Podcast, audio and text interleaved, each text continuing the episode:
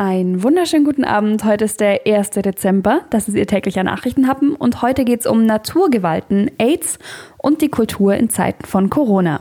Der Nachrichtenhappen mit Lara von Dohlen. Um 0 Uhr 25 hat heute Nacht die Erde gebebt. Auf der Schwäbischen Alb. Naja, eigentlich unter der Schwäbischen Alb und gar nicht mal zu knapp eigentlich. Das Erdbeben hat eine Stärke von 3,7 erreicht. Bis zu 30 Kilometer war es vom Epizentrum in Boladingen auf der Alp spürbar. Das klingt zwar nach viel, ist aber noch ein leichtes Beben. Also ich habe gut geschlafen, aber vielleicht hat sie es ja aus dem Schlaf gerissen. Erzählen Sie mir gern davon. Die E-Mail-Adresse finden Sie auf donau3fm.de. Viel passiert ist zum Glück nicht. Einige Menschen haben besorgt bei der Polizei angerufen und es gab wohl einen Riss in einer Straße. Erdbeben auf der Alp sind übrigens gar nicht so selten. Unter der Alp ist die Erdkruste nämlich nicht so dick, wie sie es an anderen Stellen ist und deswegen ruckelt es da öfter mal. Das letzte schwere Erdbeben, das gab es 1987 und hatte eine Stärke von 5,7. Und die Schäden damals lagen bei mehreren hundert Millionen D-Mark. Wissen verdoppeln. Unter diesem Motto steht der heutige Welt-AIDS-Tag. Nach einer Umfrage der deutschen AIDS-Hilfe wissen nämlich nur 18 Prozent der Bevölkerung, dass HIV unter Therapie nicht mehr übertragbar ist. Wir haben mit Bernhard Eberhard von der AIDS-Hilfe Ulm-Neu-Ulm-Alb-Donau gesprochen und ihm ein paar Fragen gestellt. Herr Eberhard, es geht nicht nur um Aufklärung zur Krankheit an sich, oder? Es geht eher um die Nebenerscheinungen, wenn man offen mit HIV lebt oder wenn es bekannt wird über Ausgrenzung, über Diskriminierung und soll auch nochmal deutlich machen, medizinisch die Behandlung ist heute eher das kleinere Problem. Die Medikamente wirken sehr gut. Man kann HIV damit in der Vermehrung unterdrücken und ein stabiles Leben führen. Wie ist denn der Stand der Dinge in Sachen AIDS in Deutschland? Knapp 90.000 HIV-Positive leben in Deutschland und eine Gruppe, die man eben versuchen muss, noch mehr zu erreichen, sind die, die noch keinen Test gemacht haben.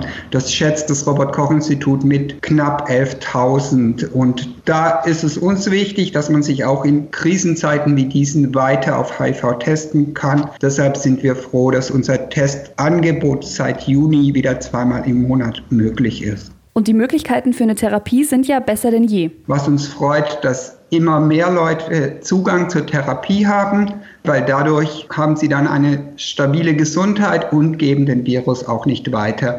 Und dass die Medikamente wirken, sind wir bei 96 Prozent. Und wenn man mit den Medizinern redet, wenn es richtig eingenommen wird, eigentlich nahezu bei 100 Prozent. Also das ist wirklich so, dass die Medikamente das schaffen, den Virus unter die Nachweisgrenze zu setzen. Vielen Dank, Bernhard Eberhard von der AIDS-Hilfe Ulm-Neu-Ulm-Ab-Donau. Alle Infos zum Welt-AIDS-Tag und auch, wie Sie sich testen lassen können, finden Sie auf donau3fm.de. Der Nachrichtenhappen Coronavirus. Die Veranstaltungs- und Kulturbranche ist von der Corona-Krise mitunter am härtesten getroffen. Nach Alarmstufe Rot und ohne uns ist still gibt es jetzt eine weitere bundesweite Initiative, die Kulturgesichter. Sie gibt all den Menschen vor und vor allem auch hinter den Kulissen ein Gesicht, nämlich mit starken Porträts in Schwarz-Weiß. Für die Aktionen der Region Ulm sind die Konzertfotografin Diana Mühlbauer und Christian Bolz von der Ratio Farm Arena verantwortlich. Mit Christian Bolz haben wir heute gesprochen. Warum Kulturgesichter? Also die Künstler hinter den Künstlern gerade, die sind es ja gewohnt, eigentlich im Hintergrund zu bleiben. Aber wir müssen unser Gesicht herzeigen. Und das ist eigentlich so gerade der Zeitgeist. Eigentlich ist es perfekt, wenn man uns nicht sieht und die Künstler auf der Bühne einfach eine tolle Show abliefern. Dann ist es ein guter Abend für die Zuschauer gewesen. Aber im Moment ist es einfach so dringend, dass wir nach vorne gehen, dass wir uns zeigen und dass wir sagen, bei uns läuft gerade was schief. Die Kulturbranche wird auch immer lauter, weil sie sich in der Krise von der Politik total vernachlässigt fühlt, was die Hilfen für diesen Wirtschaftszweig angeht. Sind die Kulturgesichter damit auch ein Appell an die Politik? Ja, das ist ein Appell an die Politik insofern, dass wir zeigen können, wie viele wir letztendlich sind. Ne? Also es geht ja eben nicht nur um die Kulturgesichter hier in Ulm. Also die Kulturbranche oder die Veranstaltungsbranche ist mit anderthalb Millionen Beschäftigten der sechstgrößte Wirtschaftszweig in Deutschland. Das, was damit finanziert worden ist, Hotellerie, Gastronomie etc. etc. Ähm, ne, wenn ich nach München auf ein Konzert fahre, dann fahre ich ja eventuell auch nicht nur wegen des Konzertes hin, sondern auch um mir einen schönen Tag vorher zu machen. Das alles gehört, gehört. Die Eventbranche macht normalerweise auch einen Jahresumsatz von rund 130 Milliarden Euro.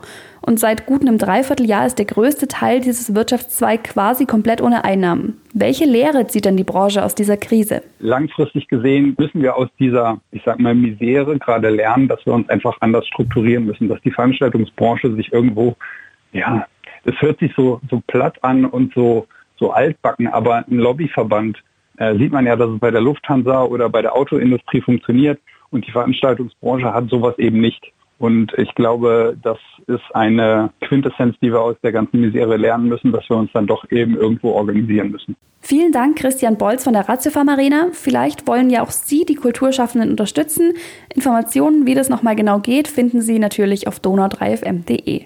Ich wünsche Ihnen jetzt einen schönen Dezemberfeierabend. Vielleicht machen Sie ja noch einen ersten Schneespaziergang oder Sie legen einfach die Füße hoch und schauen dann den Flocken beim Fallen zu. Wir hören uns auf jeden Fall morgen wieder. Bis dann.